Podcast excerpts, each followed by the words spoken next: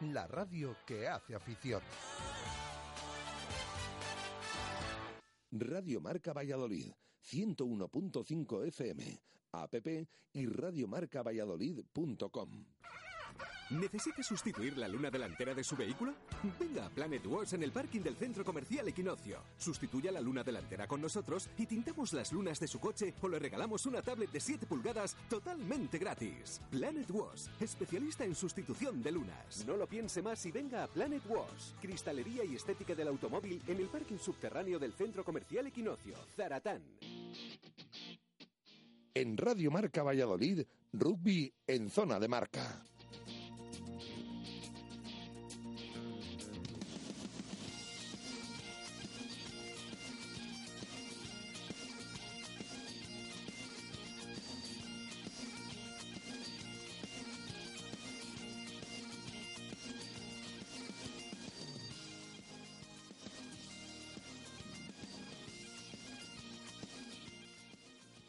Minutos de la tarde, ¿qué tal? Muy buenas, bienvenidos a Zona de Marca, Rugby en Radio Marca Valladolid en este lunes 30 de mayo de 2016. Estamos, como no, en el Cocomo Sports Bar, aquí en el pasaje de la calle Barbecho, donde tan fantásticamente bien nos tratan al equipo de Radio Marca Valladolid y a todo el mundo, ¿eh? que, se, que se pase por aquí. Por cierto, que ayer estaba esto para ver al Real Valladolid, que, que nadie era capaz de, de verlo ahí en la tele, pues el Cocomo, como siempre dando todo el deporte, dio también el Real Valladolid, eh, porque hubo muy pocos privilegiados que consiguieron verlo. Eh, si disfrutamos el sábado por la tarde en Pepe Rojo y también a través de Radio Televisión Castilla y León, en eh, gran parte gracias a emisiones deportivas, de la final de la Liga de Rugby, de la División de Honor, que se llevó el Silverstone El Salvador por tan solo un punto. En ese final apretadísimo frente al Braquesos entre Pinares, bueno, pues no podía terminar la, temporada de otra manera que con unos minutos clave decisivos,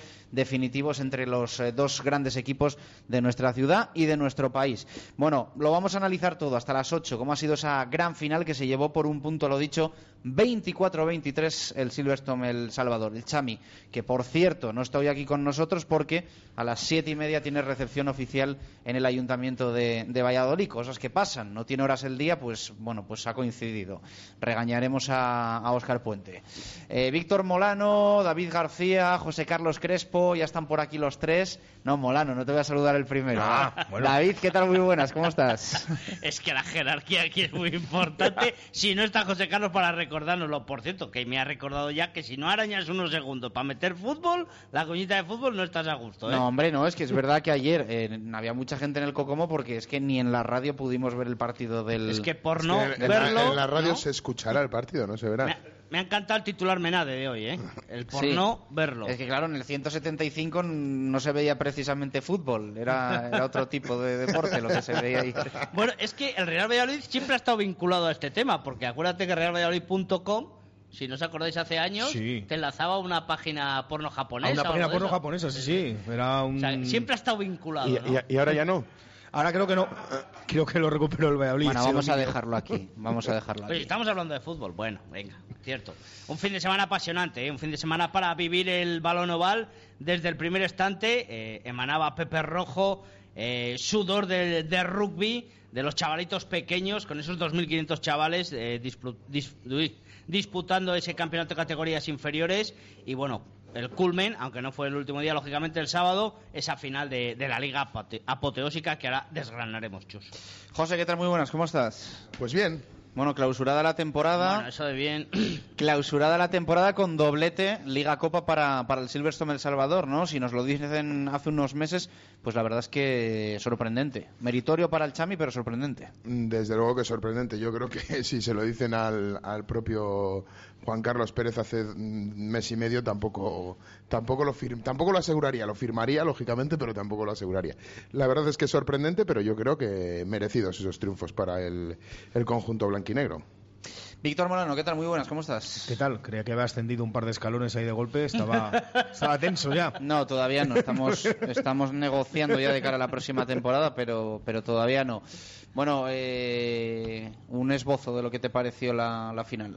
Un esbozo de lo que me pareció la final. Bueno, pues me pareció una gran fiesta del rugby, vallisoletano una vez más, que no por, por ser ya recurrente yo creo que tenemos que dejar de destacarlo. Y un partido que, que yo creo que en principio fue una guerra de nervios, que al final quien mejor supo controlarlo, quien menos errores cometió y quien más aprovechó los errores del rival fue Silvestre Salvador y se llevó la victoria por ello. Bueno, vamos a ir poco a poco analizándolo. Eh, si quieres, David, comenzamos por esa mini crónica que, bueno, iremos analizando yo creo que cada jugada, cada... Sí. Bueno, se nos cuela ahí la, la emisión nacional, eh, ya está solucionado.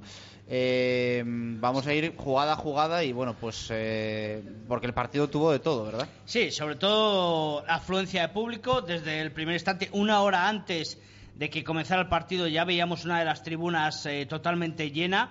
En gran parte gracias a, como decimos, a esos campeonatos de categorías inferiores que ya aseguraban pues eh, un lleno absoluto en los campos de rugby de Pepe Rojo, ¿no? Esta mañana cifrábamos en unas 5.000 personas. Eh, Víctor, a ti que te cantan los números, yo creo que... Yo creo que sí, yo creo que había 5.000 por... Si hacemos más o menos los números, eran 2.500, la ampliación unos 1.200, Sí, 3.700 700, sentados. Yo creo que más de mil personas de, de pie sí que había. Entre la última fila de la grada grande, digamos que ahí siempre se concentra siempre mucha, mucha gente. Efectivamente, y luego, bueno, en el fondo de, de los vestuarios, que también había mucha gente. Mucha gente, incluso ya es habitual, se mueve más por la zona del bar casi que en las primeras filas, que es otra forma de vivir el rugby también. Y yo creo que sí, 5.000 personas, yo creo que sí que había. Desde luego, yo, bueno, es la cifra que pusimos en la crónica, en el mundo. Yo creo que es la más ajustada. Pues desde ese gran ambientazo, como decimos desde una hora antes, eh, ya se empezaba a mascar, a cuajar eh, esa gran final.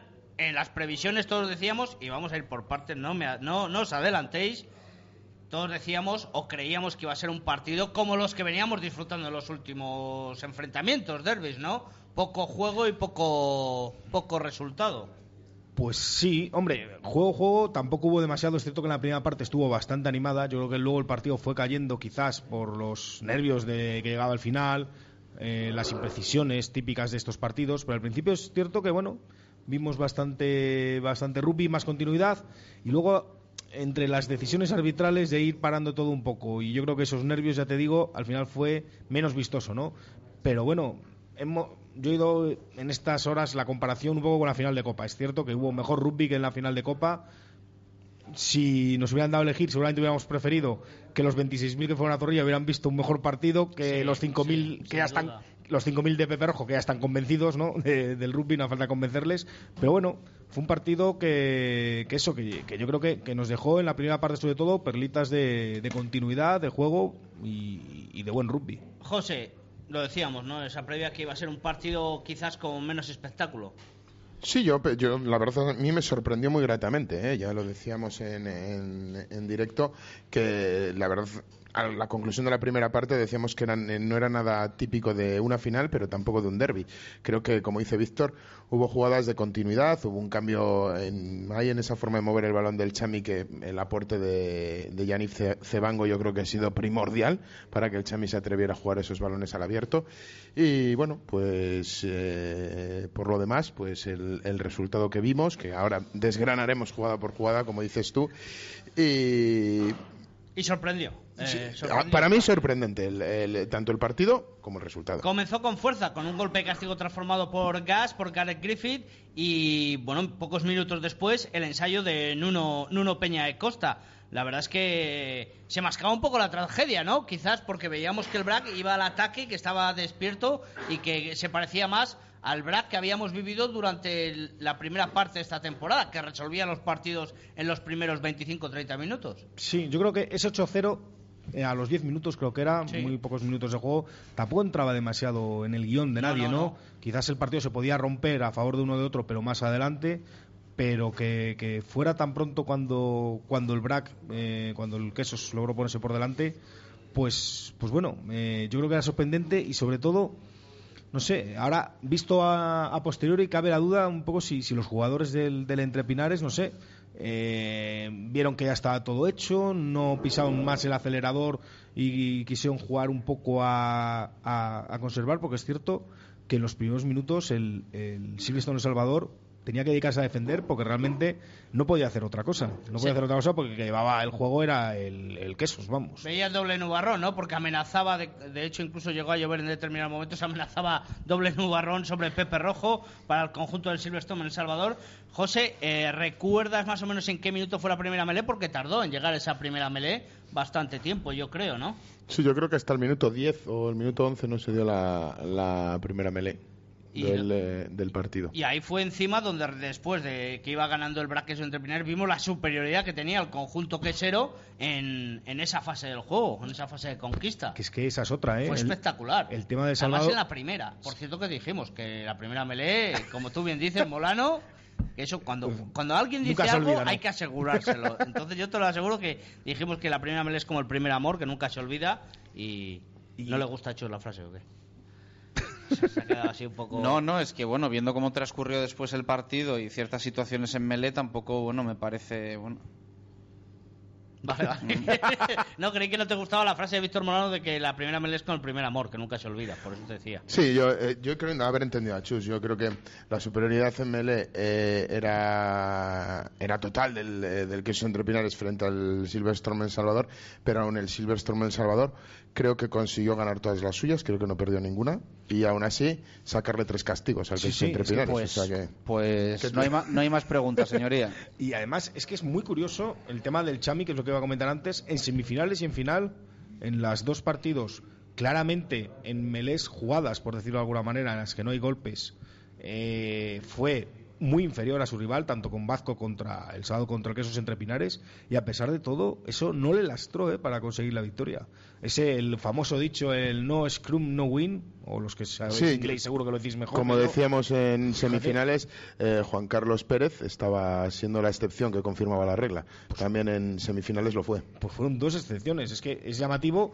Y en el tema de las touch, que mejoró mucho el Quesos entre Pinares, la última referencia que teníamos por compararlo con la final de Copa, radicalmente distinto, muy bien el Quesos entre Pinares, ganando las suyas, robando algunas.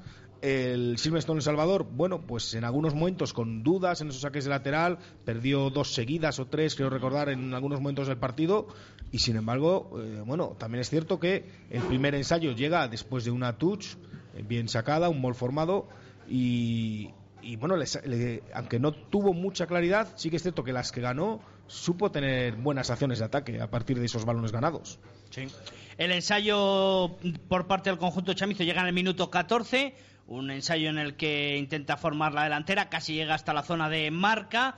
eh, y en un par de fases más, Dani Marrón al final consigue el balón y medio sorprende a la defensa que será y con fuerza consigue posar ese balón el, el talonador del conjunto chamizo y Sancaz consigue transformar reduciendo a un punto la distancia y ahí ya veíamos que realmente esto iba a ser un partido bastante estresante en cuanto al marcador se, se refería y que sin duda los dos equipos tenían opciones porque cada uno mostraba eh, pues eh, sus carencias y sus puntos fuertes.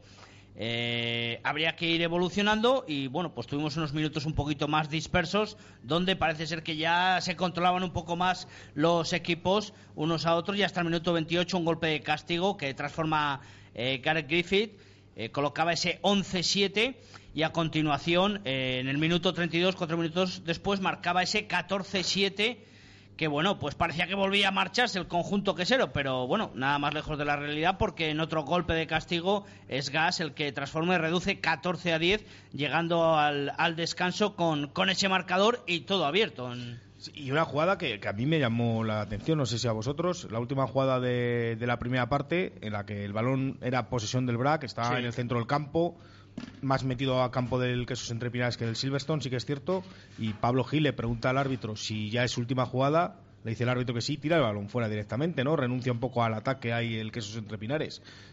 Iba por delante del marcador, pero eran cuatro puntos, y a mí me llama la atención de un equipo que, que juega eh, que, que tiene tanto potencial ofensivo y que puede desplegar tanto rugby que en ese momento se conformara ¿no? esa última acción de primera parte una acción que es mucho más habitual desde luego al final del partido y tiene toda la En el lógica medio del campo, mundo además. en el medio campo no está en una situación realmente peligrosa el Claro. BRAC y quizás no sé eh, quizás el propio Pablo no, no vio clara la situación era un momento que había había conseguido un golpe de castigo catch unos minutos antes y quizás veía que, que Sí, lo mejor pero- era que llegara el descanso Dos no sé. consecutivos para recortar. Prefirieron irse a la caseta. Yo lo vimos también, en, lo decíamos en directo, era raro, era raro que eh, al pitar la media parte eh, se, tira, se tire el balón fuera, no se agote hasta el último momento. Pero bueno, sí es verdad que Pablo Gil ni se lo pensó. Cogió el balón, lo tiró directamente fuera, se fueron a la caseta con esos cuatro puntos arriba. Yo creo que lo hizo un poco para templar el ánimo. Era un momento en el que el, en el, que el Chami, tras esa, tras esa transformación del castigo, estaba un poco crecido. Y bueno, pues eh, decidió tirar fuera, irse a la caseta, recibir las instrucciones y, y salir a la segunda parte con otra, con otra cara. Y bueno, eh, salió la segunda parte, como bien decís, y salió algo indecisa por parte del conjunto quesero, tal vez, ¿no? Se le veía mejor, mejor formado al, al conjunto de Juan Carlos Pérez, pero en el minuto 48, o 8 minutos por empezar, un golpe de castigo eleva 7 a ensayo con transformación, como solemos decir, eh, la diferencia eh, para el conjunto local. Sí, es cierto que eh, esa máxima ventaja bueno, la ventaja fue de 8 puntos en la primera parte, pero ya en la segunda tuvo 7 puntos el BRAC, que es cierto que yo creo que si hubieran sido, si hubiera llegado un golpe de castigo, si hubiera roto esa brecha de los 7 puntos, ¿no? De ese ensayo transformado, a lo mejor estábamos hablando de un partido distinto, ¿no? Fue un momento clave, yo creo, que a lo mejor ahí, si el Entrepinares hubiera estado más acertado, hubiera tenido algún golpe, alguna acción más, pues quizás el partido hubiera sido distinto, ¿eh? Yo creo que fue un momento clave que ahí el, el Silvestre Salvador se agarró al partido, el Quesos no supo abrir esa pequeña brecha más y bueno, yo creo que, que tuvo su importancia. Sí, la barrera psicológica de la jugada completa, eso es importantísimo, pasar esos siete puntos de diferencia anímicamente al rival le, le, le, corcome por dentro, ¿no? Porque sabe que aparte de, de, tener que jugar e intentar marcar un ensayo centrado para transformar fácil, eh, todavía te queda más que más más más trecho que andar, más más distancia que recortar y anímicamente pasar de los siete puntos es importante, cosa que el Quesos no consigue hacer la posesión del balón, el juego era del conjunto quesero, pero eh, lo comentábamos en directo, eh, el BRAC era incapaz de pasar, vamos a decir, esa línea de los 40 metros aproximados, donde de, de 40 a 22 el conjunto chamizo eh, echaba el cierre, echaba el cerrojo y José, lo comentábamos, era imposible para el BRAC atravesarla. Sí, yo creo que lo, lo mejor que hizo El Salvador fue defenderse. Eh, efectivamente puso ahí eh, toda la carne en el asador, de línea de 40 a línea de 22. Eh, parecía el último palmo de, de, terreno de conquista y ahí no dejaba pasar a nadie. Yo, de hecho, creo que fue la gran virtud del, del, del conjunto blanquinegro, del conjunto colegial, porque... No, sin duda, claro. tenía que ser esa porque al, fi, al fin y al cabo eh, no, no, conseguía a, a avanzar solo a través de, de esa defensa eh, pues en pocas ocasiones que tenían ir al ataque el BRAC eh, cometía golpes que Sankan se encargaba de lanzar a palos y meter y meter sí hubo y luego bueno llegamos a otro momento también decisivo que fue el de la el de la expulsión de Álvaro Núñez fue fue Álvaro Sí, Núñez sí. verdad sí fue Álvaro Núñez ese sin bin esos 10 minutos que bueno, creo que ahí andaba cuatro arriba el, el Quesos Entre Pinares, que lo recordaban en el partido, y llegó esa acción de ese balón a touch, favorable a Quesos Entre Pinares, que no fueron a sacar rápidamente, a Torresagasti mmm, señaló que debía pasar la posesión al Silver Storm, y ahí es donde nació la jugada del ensayo, si recordáis. La jugada del ensayo nació ahí, hubo un par de, de acciones más, pero vamos, fue, se fue el origen, y... Y ahí es donde el partido ya se convirtió en una ruleta rusa, que es lo que el BRAC había conseguido controlar durante todo el partido. Siempre había estado dominando en el marcador, bueno, en el juego antes, a ratos. Antes vimos que tampoco se puede dejar escapar el drop de gas, que, sí. que fue una jugada eh, espectacular también. Bueno, es que los drops en sí son muy espectaculares. Sí, y... la anterior al palo, uh -huh. que fue transformación del castigo posterior porque estaba en ventaja y estábamos viviendo momentos auténticos de, de rugby donde estábamos gozando todos, ¿eh? la afición sí. incluida. Y con, y con ese drop se iba al 20-16 y a continuación efectivamente es cuando viene esa jugada de las reuniones antes de las touch sí. eh, tan famosas esta temporada del Braquesos entre Pinares. El Sinbin anterior y fíjate que en la touch lo estaban haciendo bien, insisto, yo creo que vamos, un partido muy bueno el Quesos en touch y esa jugada sí que hizo que yo creo que es la que hizo que el que el BRAC perdiera el control del partido. Ya te digo, que más o menos lo tenía controlado, con más o menos ventaja en el marcador, a veces más un poquito más amplia la estiraba, a veces un poco más escasa, pero se le veía que era el equipo que dominaba un poco, que era el que podía el que podía. Yo veía más fácil que gana los puntos del Quesos que del Salvador, sinceramente. Sin embargo, a raíz de ese 20-21, creo que era, allá el partido se convirtió en lo que fue al final, en un intercambio de golpes y en el que cometiera errores y tuviera golpes de castigo que concediera a los pateadores rivales, pues eh, se iba, iba a tener problemas. José, ¿coincides que fue, fue esa la jugada que rompió un poco el partido?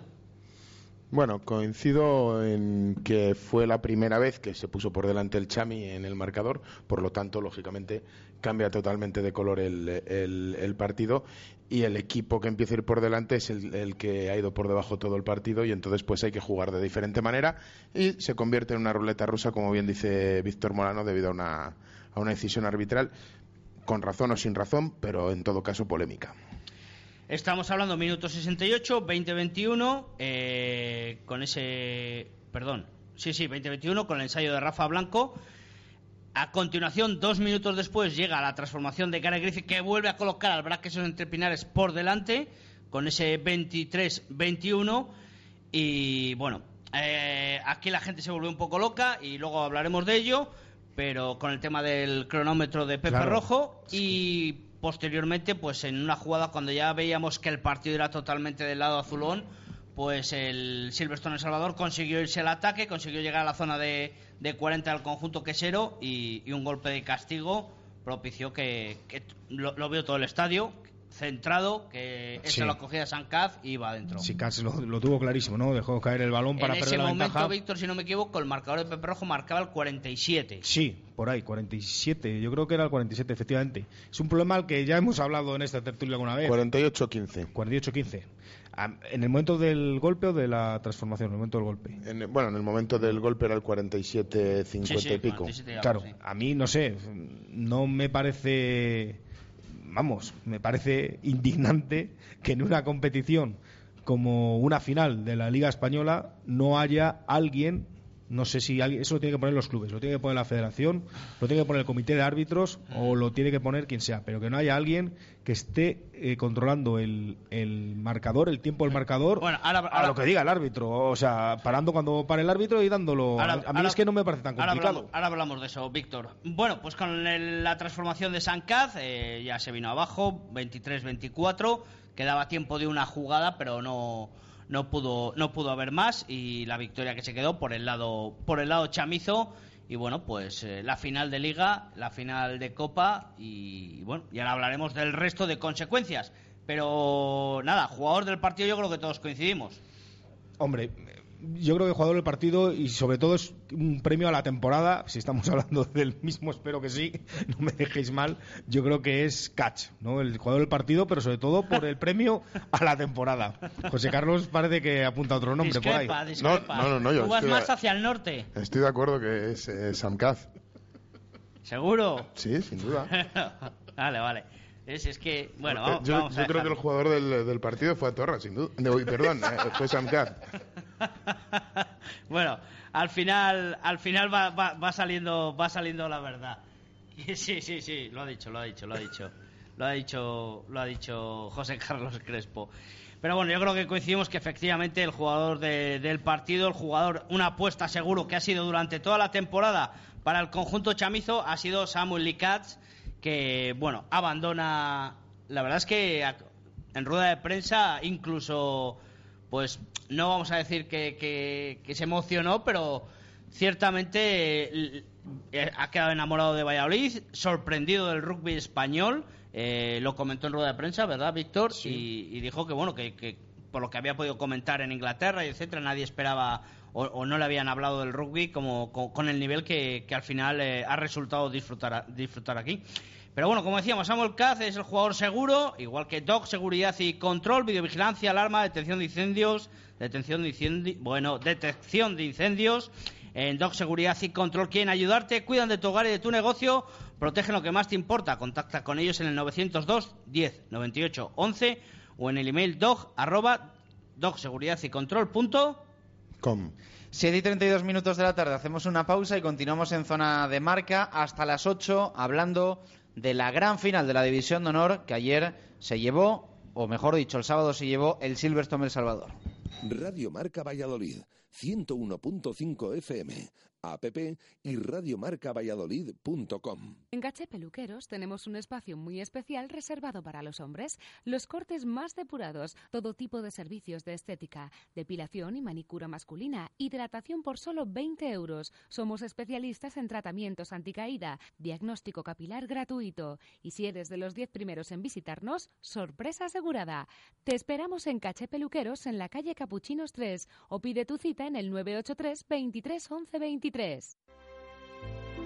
Desde hace más de 40 años, en Grupo El Salvador nos mueve el afán de servicio, con la ampliación de nuestra red de tanatorios en Valladolid, Medina de Rioseco, Tudela de Duero, Montemayor de Pililla, Peñafiel y Mojados, queremos estar más cerca de ustedes en estos momentos. Grupo El Salvador, haciendo sencillo lo más difícil. Un servicio de agencia funeraria castellana, 983 25 12 25. Este mes de mayo pasarás de ¿Quiero un Citroën? a Tengo un Citroën. Porque no podrás resistirte a los descuentos que te hemos preparado. Citroën C4 con un ahorro de hasta 7.750 euros o C4 Cactus con hasta 5.950 euros de descuento. Además, para algunos acabados, opción de navegador de regalo. Empresa Carrión, tu concesionario Citroën para Valladolid y provincia. Hotel La Vega. Ofertas especiales para bodas en 2016. Te ayudamos a que tu día sea lo más especial posible. Si quieres celebrar tu evento el próximo año, Hotel La Vega. Visítanos y te informaremos de las fantásticas promociones, salones especiales y amplios jardines para que sea como lo soñaste. Hotel La Vega 983 40 71 00. Todo el sabor en un clásico. En Zaratán Import Auto eliges el coche, la marca y el modelo y con ello disfrutarás gratuitamente del mantenimiento los próximos 12 meses. Zaratán Import Auto, Avenida Salamanca 108, teléfono 983 40 82 82. Ven a visitarnos. Cocomo Sport Bar de Valladolid.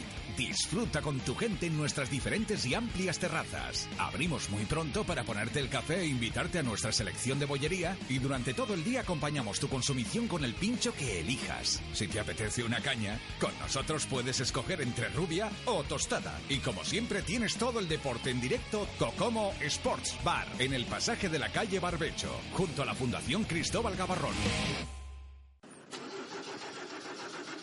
Para que su automóvil no dé problemas, tiene que estar en manos de expertos. En Movesa San Cristóbal tenemos como prioridad la formación de nuestro equipo humano para dar el mejor servicio y el más económico a nuestros clientes. Movesa San Cristóbal es un taller multimarca especializado en Mercedes-Benz.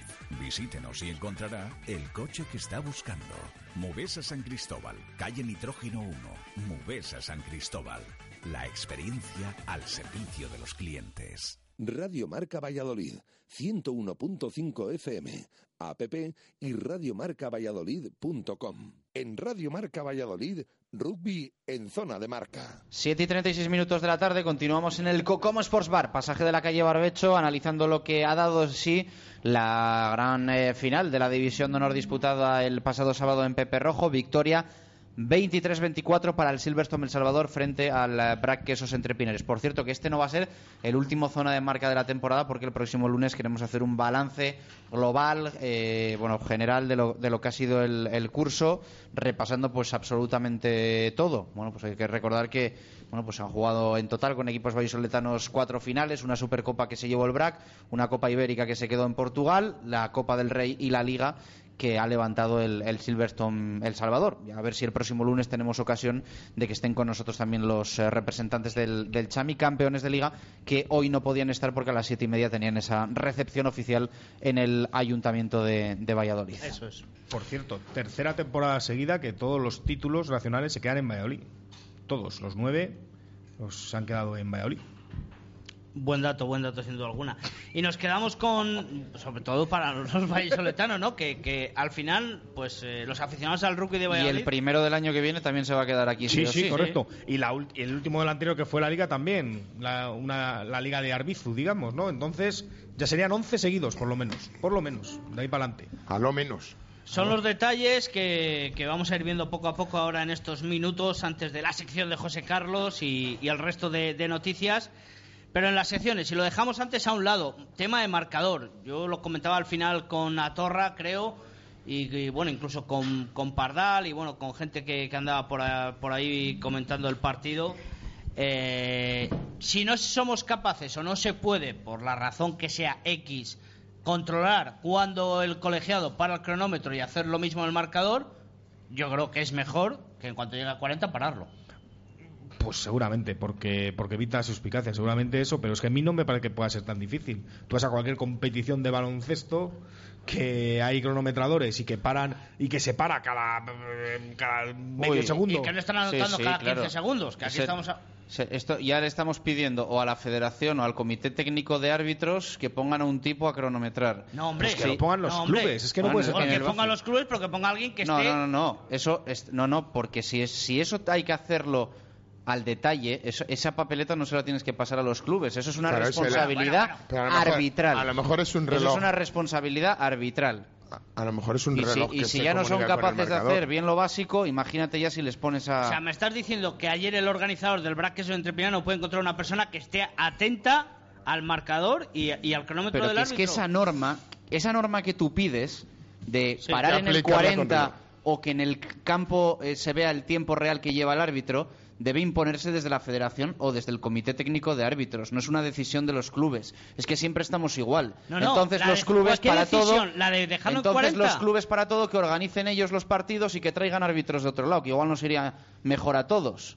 Pero, de, eh, pero ¿de qué norma? ¿De pararlo en 40? ¿no? La, la que No, quieras en poner, yo la que sea. No, no, pero que estamos hablando de una final de liga que tienes cinco mil y pico personas eh, pendientes del cronómetro en el estadio, de poner a una persona que realmente esté controlando el tiempo. Yo creo que- No Pero esté que eso- saltando con que no, no estoy diciendo que no quiero no sé ni quién era, pero que, que no esté a otras cosas que no sea el cronómetro. Yo creo simplemente que eh, estoy de acuerdo con Chus que si es una medida que hay que adoptar de una manera oficial habrá que poner los medios necesarios para que esta medida se tome de esa manera. Que a lo mejor con un reloj comunicado con el este vale eh, que cada vez que pulse se pare el, el cronómetro que Bueno, eso es una inversión de miles de euros, que no sé si existe, pero vamos, no creo yo que nuestro marcador... y si no y si no bueno pues eh, si no te- te voy a decir una cosa. Hace dos años había delegados federativos en todos y cada uno de los de los Ya, pero eso hemos visto que es inviable económicamente, al parecer. Digo, ¿eh? Hombre, pero si le, si le dotas de responsabilidades, no sé. Yo creo que efectivamente, como dice Chus, y ahí estoy totalmente de acuerdo, el- las inversiones no solo pueden venir de una parte de, de una parte de los estamentos del rugby, que en este caso es en la parte de los clubes, ¿sabes? O sea, yo creo que eh, este año se obliga a retransmitir por streaming los fondos que se lo busquen los clubes. A la federación le da igual, le da igual que de dónde lo saquen o de dónde no lo saquen mientras paguen su ficha. Eh, los árbitros, pues tenemos la calidad de arbitraje que Sí, a última que- hora y todo que eso. Pode- que podemos tener. Pues ya está. Pues, eh, nosotros nos traemos jugadores de Nueva Zelanda y los demás, eh, pues, pues oye, pues cada uno a su bola, cada estamento a su bola, la federación, tal. Yo creo que es algo que se tenía que se debería tener en cuenta. O... Yo es que yo no, no voy a no sé, no voy a repartir responsabilidades. Estoy de acuerdo que seguramente es a la federación quien tiene que, que hacerlo, desde luego, pues quien tiene que, que- que regir que las normas, por lo menos, es que por lo menos una final me parece Esa, tan básico. esa silla es cómoda, Molano. Sí, por. No, no, para que espere sentado, vamos. que- Ah, que he presentado con la federación. Sí, sí. No, sí, sí. eh, Bien, pues eh, de todas maneras, yo. Ya, pero si quiero no es la federación, por lo menos que sean los no dejaré de organizadores, quejarme, que no- no. quiero decir que sea el, el BRAC, pero No sé. los organizadores que sean, que pongan a alguien De todas y maneras, que esté atento a en- eso. Igual en- que, que- que- que en otros temas de organización lo hacen perfecto, pues... Eh, eh, maneras, en este deporte hace 10, 15 años hemos visto a jugadores haciendo linieres. Y eso sí que es una Ah, sí, sí, responsabilidad arbitral Bueno, mucho y- más grande que la del Y marcador. hemos visto partidos Entonces, de primera división con la camiseta vuelta y el número a boli. hemos visto muchas cosas. Y entonces, quiero decir, esto, pues, eh, desde luego tiene que haber un acuerdo. No sé si es que lo tiene que hacer alguien del club que organice y la federación le tiene que pagar algo para compensarlo. No tengo ni idea. Algo, alguna fórmula hay que buscar. Pero no es razonable que en un partido, 5.000 personas, televisado, en directo por Televisión Castilla y León, en diferido por Teledeporte, además creo que con varios pases no se sepa realmente el tiempo que falta o no falta por no, jugar. no, no, Es la que televisión iba perfecto, ¿eh? Ah, bueno, pues en la televisión, mira, pues O- o, entonces... bueno, perfecto, puede ir unos segundos arriba abajo, pero se seguía Bueno, más o pues menos. entonces, mira. Creo que pitó, según la televisión, en el 80 y pico, 81. Muy bien, pues entonces, entonces me parece perfecto. Entonces no tengo nada que decir. Pero entonces, el, el, el marcador del campo, ya te digo, no sé quién lo tendrá que hacer. Pero, y- y- pero, pero es que yo creo que es que eh, es algo tan básico que me, que me parece que, que, que hay que solucionarlo. Y la federación, desde luego, es Sí, estoy de acuerdo, es que es la máxima responsable. Es Y que- tiene que es hacer que que, está- se solucione. es a mí, me parece, sencillo- a mí me parece todo un cachondeo es y no lo iba a decir, pero me parece todo un cachondeo. Porque luego está el tema de la camiseta, también es un Ya tema... salió el tema de la camiseta. No, no, Bien, es que, bien, bien, no, no, además es que el, el tema de la camiseta, Pero lo voy a decir tema- claramente. vamos a explicar qué es el tema de la camiseta. tema de la El tema de la camiseta- es que este el tema año de la- se han de la disputado- camiseta es que Perdona, Chus, perdona. En este- el tema de la camiseta No, pero no, no, no, quiero, no quiero hablar solo de este año. Porque se han hace- disputado cuatro derbis este año, ¿no? Dos de Liga, Sí. Copa del Rey Sí. y final de Y Liga. final de liga. Y en los otros tres partidos, ninguno de los dos equipos, alguno, ha tenido que jugar con la segunda equipación. ¿Correcto o no? Eh, no recuerdo el primero. No recuerdo el primero. En la final de Copa seguro y en el segundo de Liga también porque el Silverstone El Salvador estrenó una equipación roja, Roja, si no me corrige. De rojo y en la final de Copa jugó el Brac con esa europea, ¿no? Esa tercera Sí, equipación, rosa. rayas rosas y azules. Ahora te miro lo del, lo del primer La partido. no, yo no lo recuerdo tampoco. Nosotros preguntamos en directo Marca Valladolid el jueves de la semana pasada a Torras Agasti, que le entrevistamos en directo, y le preguntamos de quién dependía el tema de las camisetas y si iban a poder jugar eh, con la primera equipación cada uno de los equipos. Y a Torras Agasti dijo, si no me equivoco, que eh, eso eh, quería que lo decidiera el comité de árbitros. Sí, de hecho dijo que era un tema que se estaba como comentando mucho internamente esta semana y que en principio la decisión la iba a tomar el, el comité. Bueno, pues al parecer el comité, una de dos, o no se pronunció y jugaron y, y a Torra lo concedió, o eh, pues el comité decidió y dijo que efectivamente se podía se podía jugar con esa primera camiseta, pero bueno, también luego pudimos, eh, eh, en este caso Chus pudo preguntar acerca de, de ese de ese problema y tampoco le dieron una contestación objetiva, pero bueno. Hombre, es que Yo no, yo lo que lo que sí quiero dejar claro ta- también es que, o sea, yo este tema me parece que las equipaciones que se utilizaron ayer son las que se tienen que utilizar en los derbis si los equipos quieren. Es decir, la primera de cada uno me parece que perfectamente se puede jugar y creo que los espectadores diferencian a los dos equipos perfectamente. Lo que no entiendo es por qué ayer sí, otro día no, y recordamos también que hace dos años al Salvador no se le permitió jugar con su primera Sí, equipación. pero era diferente. Bueno, Pero es que era, no, no, no, era ahí- la ahí fue muy camiseta era diferente. La camiseta, la primera equipación del Salvador aquel año era prácticamente negra. No bueno, tenía- aquel hecho, día tampoco fue serio porque este tema el árbitro o quien sea tiene que solucionarlo Hombre, antes del antes- partido. es- desde luego, eso es. no en el momento allí y que el Salvador aquel año se pusiese a jugar el partido sin su patrocinador Sí, principal sí, en la eso desde camiseta. luego que no fue nada serio y yo creo que ahí también eh, hubo un problema eh, eh, por parte del Salvador que eh, durante la semana intuyó que podía haber problemas y no se puso a solucionarlo. Con lo cual él Claro. le, le consider- eh, fue un perjuicio bastante grande eh, para, para su patrocinador pero- y para su imagen. Eh, desde luego que es un, un perjuicio y supongo que tu- tuviera que dar sus explicaciones frente a sus patrocinadores, pero bueno, que es algo también que, por desgracia, ocurre en la liga en la liga este año creo que no había- no habíamos visto ningún partido pero en año, el año anterior varios partidos que- en los que los jugadores se tienen que dar la vuelta a la camiseta porque no se ¿Cómo llevó este año no? Sí. este año también Sí, sí. El CRC Ah, Guecho. ah, es verdad, exactamente, el CRC en Guecho. Era imposible Pero ver los números. No, no, recorda- no recordaba ese partido, pero efectivamente eh, hemos visto otros años donde era muy habitual que un partido por jornada eh, un- los jugadores se dieran la vuelta a la camiseta y jugaran con el, Cosas- con el número escrito. Cosas Pues eso- que hay que mejorar Pues eso la legislación porque- también tiene que organizar de alguna manera que los clubes presenten dos equipaciones antes de la temporada que sean claramente cuáles sean y quien No, sea si- la si- federación, las el árbitro. Pues la En federación. la guía de la liga, por lo menos que pues la entonces, federación vienen. Pues entonces la dos. federación, el árbitro, el comité de árbitros o quien sea tiene que tiene que haber alguien que decida este partido se va a jugar así y así porque se puede con las primeras equivocaciones o coincide con lo cual el equipo visitante se tendrá que cambiar a la segunda. Bueno, y es ve- que eso se puede resolver al mismo tiempo que se resuelve quién se designa de árbitro cuál es el horario. Yo creo que es, no es complicado vamos. Bueno, eh, con el tiempo daremos, digo yo, con la solución o será como todo, como muchas veces responde la federación, que el tiempo lo, lo- lo curará todo.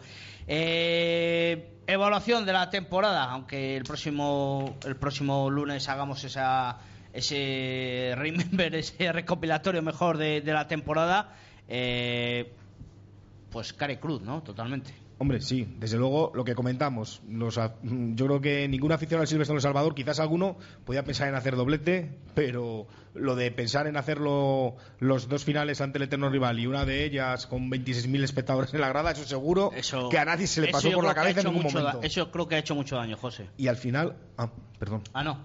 Puedes comentar, puedes comentar. Y quería decir que ha sido una temporada pues completa para, para El Salvador, que además pues eh, el tema de, de su deuda económica la empieza también a, a tener mucho más controlada. Este año ha conseguido fichar a jugadores que han completado la plantilla. Yo creo que han dado ese pequeño salto. Walker Fitton, Fowles, Borsak. Lo hemos visto que han conseguido dar ese salto de calidad que le faltaba. Y el Quesos Entre Pinares, que bueno, una decepción muy grande, ha perdido tres finales, creo que solo ha perdido cinco partidos, ¿no? Esta Seis, temporada. bueno, y seis. empatado otro. Empatado otro, y de esos tres han sido finales. Lo cual, bueno, es mala pata, ¿no? Por decirlo de alguna manera. También tuvo en el rugby, eh, hablar de mala suerte puede parecer un poco un poco así raro, pero en la final es cierto, se lesiona Nuno Peña, Sí. se lesiona Calo Gavidi y luego se lesiona de la lastra con eh, que obliga a reorganizar de nuevo toda la línea de tres cuartos y bueno, también también tuvo su factor, ¿no? No lo hemos comentado antes. Y, pero bueno, es una decepción muy grande, pero es cierto que el bueno, la, el BRAC, si echamos la vista atrás, las cuatro temporadas anteriores han sido buenas. Quiero decir que, que bueno, no por ello creo que ahora mismo el Club Azulón tenga que echar por tierra todo lo que ha trabajado en otros tiempos, aunque sí que es cierto que yo creo que en su, en su modelo deportivo tendrá que, hacer ciertos ajustes. Pero realmente es un fracaso eh, conseguir el récord de puntos en División de Honor, eh, llegar a cuatro finales. Yo, yo, no, yo no he hablado de fracaso, no, no, yo he hablado de excepción. De No, fracaso, no, además. Por eso digo que yo creo que no se puede no, no, hablar de yo, fracaso. no, yo desde luego no, no lo tildo de fracaso, lo tildo de decepción y sobre todo de decepción sobre todo en los momentos clave, que han sido las dos finales, que es lo que marca toda la temporada. José, que Víctor monopoliza el micro. No, hombre, yo creo que se le puede poner Rimmel, Carmini, lo que quieras, pero al final es un. Creo que para cualquier directivo del Quesos Entre Pinares, con la plantilla que tenía este año, el haber perdido las dos competiciones de Copa y de Liga, mm, no sé si la palabra es fracaso, pero es lo más parecida. Si no es fracaso, es sinónimo. Y creo que así hay que asumirlo. Y creo que el Quesos Entre Pinares ha llegado un momento, se ha cumplido un ciclo en el que hay que pulsar el reset. Como, bro- como bromeábamos anteriormente, el mejor, el mejor jugador del partido es Atorra, digo yo en tono de broma, pero no creo que fuera concluyente en ningún Ah, momento. Creo- no se lo toma a modo de broma, ¿eh? bueno, eh, yo creo que el- eh, no es concluyente para el resultado. De hecho, mm, digo que El Salvador ha sido justo vencedor porque se lo creyó y tuvo fe en ganar esa final, igual que tuvo fe en Zorrilla de ganar esa final, con una plantilla que yo creo que es objetivo decir que es bastante inferior a la que a la que presentaba el Quesos Entre Pinares o a priori sobre el papel bastante inferior luego ha demostrado ser mejor que la del, la del Quesos Entre Pinares y yo creo que un Quesos Entre Pinares que está obligado a pulsar el reset no hay que tirar por tierra todo el trabajo que han hecho efectivamente pero sí que a pulsar el reset. Yo creo que hay un hay un hecho que es muy característico. Eh, durante todos, eh, si no todos, prácticamente todos los partidos de esta temporada, el Quesos Entre Pinares recibe avisos para incorporarse a los lanzamientos de touch. Incorporarse a los lanzamientos de touch, que no hagan reuniones previas a cada una de las touch. Aunque es cierto que tuve rugby internacional y hay una reunión antes de cada touch, pero aquí no están dispuestos a permitirlo. El entrenador manifiesta que él ha hecho hincapié en que no se hagan esas reuniones y los jugadores en el campo siguen haciendo lo que les da la gana. Y al final, cuando te lo estás jugando del todo por el todo, te pitan un franco que, que yo creo que, que- que, transforma un poco el curso del partido. No sé si transforma, pero sí que, que- cambia un poco el curso, de- el curso del partido. Tu adversario, lógicamente, lo va a aprovechar, no hay que culparle absolutamente de, absolutamente de nada. Y yo creo que el Quesos tiene que pulsar el reset. O sea, es un ciclo que se ha, se ha pasado. Es muy, es, eh, eh, cuando tú empiezas a tener muchos éxitos deportivos, el problema en los banquillos es gestionar los egos. Y yo creo que, como hablaba anteriormente con, con Santi, con, con, con Santiago, nuestro Sí, gran aficionado que viene, a vernos todos los lunes. saluda, no sea hasta la tele. Tú ves un chami. Puedes venir a opinar si quieres. ¿eh? Tú, ve- tú ve- tú ves un chami en el que lo que dice en lo que dice Juan Ramos o lo que dice Sam Caz lo siguen otros 13 jugadores o otros 14 jugadores. En el que esos entrepinares le ves en el campo y manda demasiado gente. Eh, yo creo que hay que gestionar esos egos y el quesos pues eh, pues tiene que, partir con eso aprendido.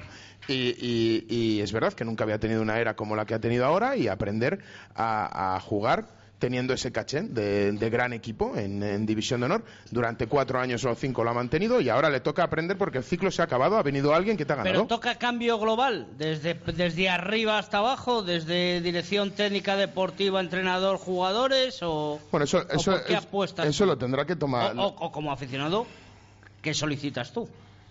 No, yo simplemente solicito que si, que si se trae un, ter- un 3 de Nueva Zelanda, no puede ser que salga en tu final en el minuto 79. O sea, eso eh, no puede ser y si no, no lo traes.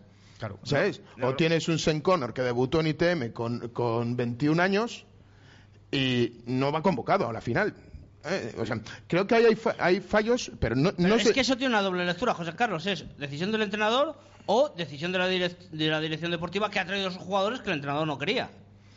No, yo creo que simplemente Vamos, que yo. yo yo sabes que soy partidario de que vengan los jugadores de ese nivel, ¿eh? Sí, o sea, sí. desde el primer momento soy partidario de que vengan jugadores de ese nivel, pero ale- hay que tener mm, eh, como, como, eh, es que be- esos bemoles, bemoles, hay que tener bemoles para traerles, pero también para, para sacarles el rendimiento esperado aquí. O sea, eh, cuando estuvo aquí Sam Caz, estuvo hablando con nosotros y él nos contaba que la percepción que él tenía del rugby español en, en Inglaterra es que era muy inferior, que él aquí iba a venir, iba a ser, o sea, lo que tú intuías de lo que él decía era que, va, él viene aquí pues como a jugar un juego fácil, mantenerse en forma, encima tengo un trabajo, viene aquí el primer año y ve que no, que el nivel, cuidado, ¿eh? Que el nivel que aquí, Sí, sí, lo si te, si placan te hacen daño también, ¿eh? Te- si te placan te hacen daño y el segundo año ya pide dedicación exclusiva al rugby, no, no quiere seguir trabajando, si quieren que, siga, que sigan jugando.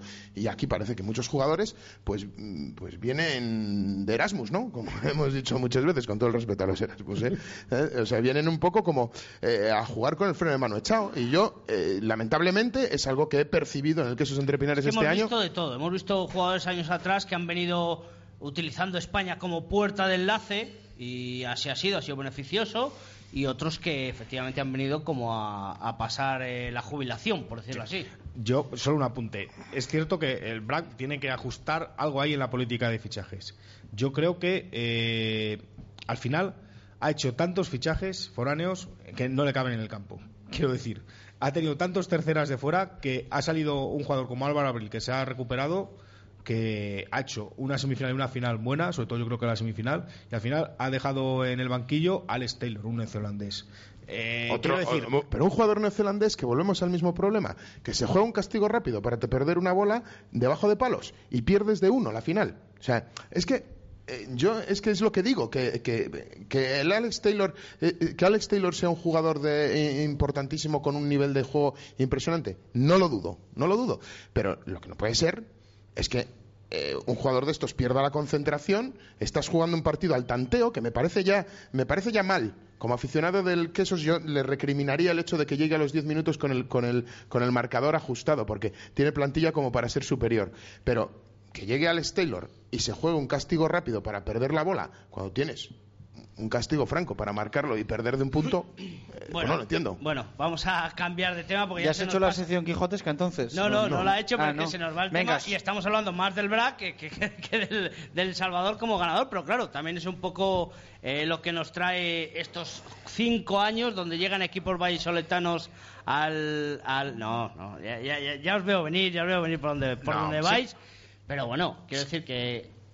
siempre hay más morbo en el que pierde que en el que gana. Claro, también ahí, ahí estamos. No, y que estamos. sé, yo creo que es evidente que después de los años que ha hecho el Quesos, la gente le pide una reacción y le pide una explicación, que es lo que me comentaban ahí eh, en Pepe Rojo muchos aficionados.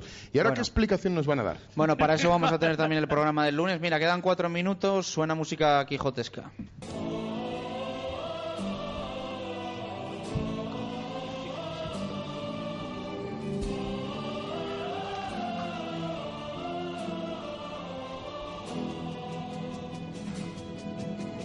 Bueno, Tienes que volar hoy. Tengo que volar. Vale, pues de acuerdo.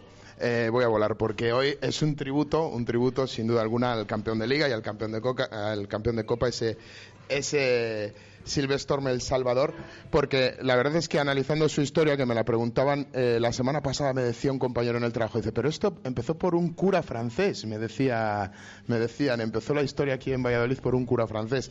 Y no, pues yo he investigado un poco, haciendo un poco de historia, en, la, en su página web lo pueden ver, y es verdad que si te lees la historia dices, hombre, pues ahora entiendo cómo con todo en su contra puede llegar y plantearte una final de Copa o una final de Liga como la que te ha planteado, porque la verdad es que la historia del Chemi no fue nada fácil.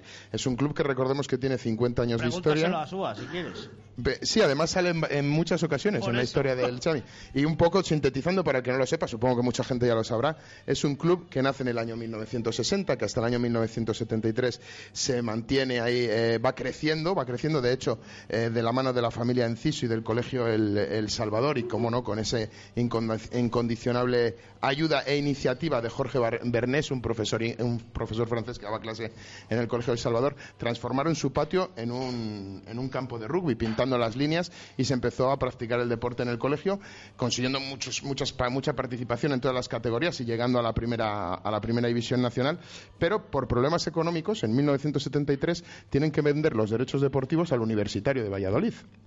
Y entonces, pues ahí tenemos la primera caída del, eh, del, eh, del, rugby, del, del, rugby El Salvador, que hasta en 1986 no recupera esa, no recupera esa titularidad. Esa titularidad. Bien es cierto que del 73 al 86 tiene una faceta muy, muy protagonista Luis Lavajo Sasúa, que fue el que siguió manteniendo las canteras muy activas y siguió entrenando chavales allí en el, en el, en el colegio. Y en 1986, gracias a una fusión con el San José, consiguen volver a retomar esa esa primera competición, consiguen retomar ese primer equipo con tanta fuerza y con tanta inercia que en el 90-91 eh, ganan su primer eh, título su primer título liguero. La verdad es que eh, subir en el 86, creo, creo recordar, y en el 91 ya conseguir tu primera liga me parece, me parece bastante, bastante importante.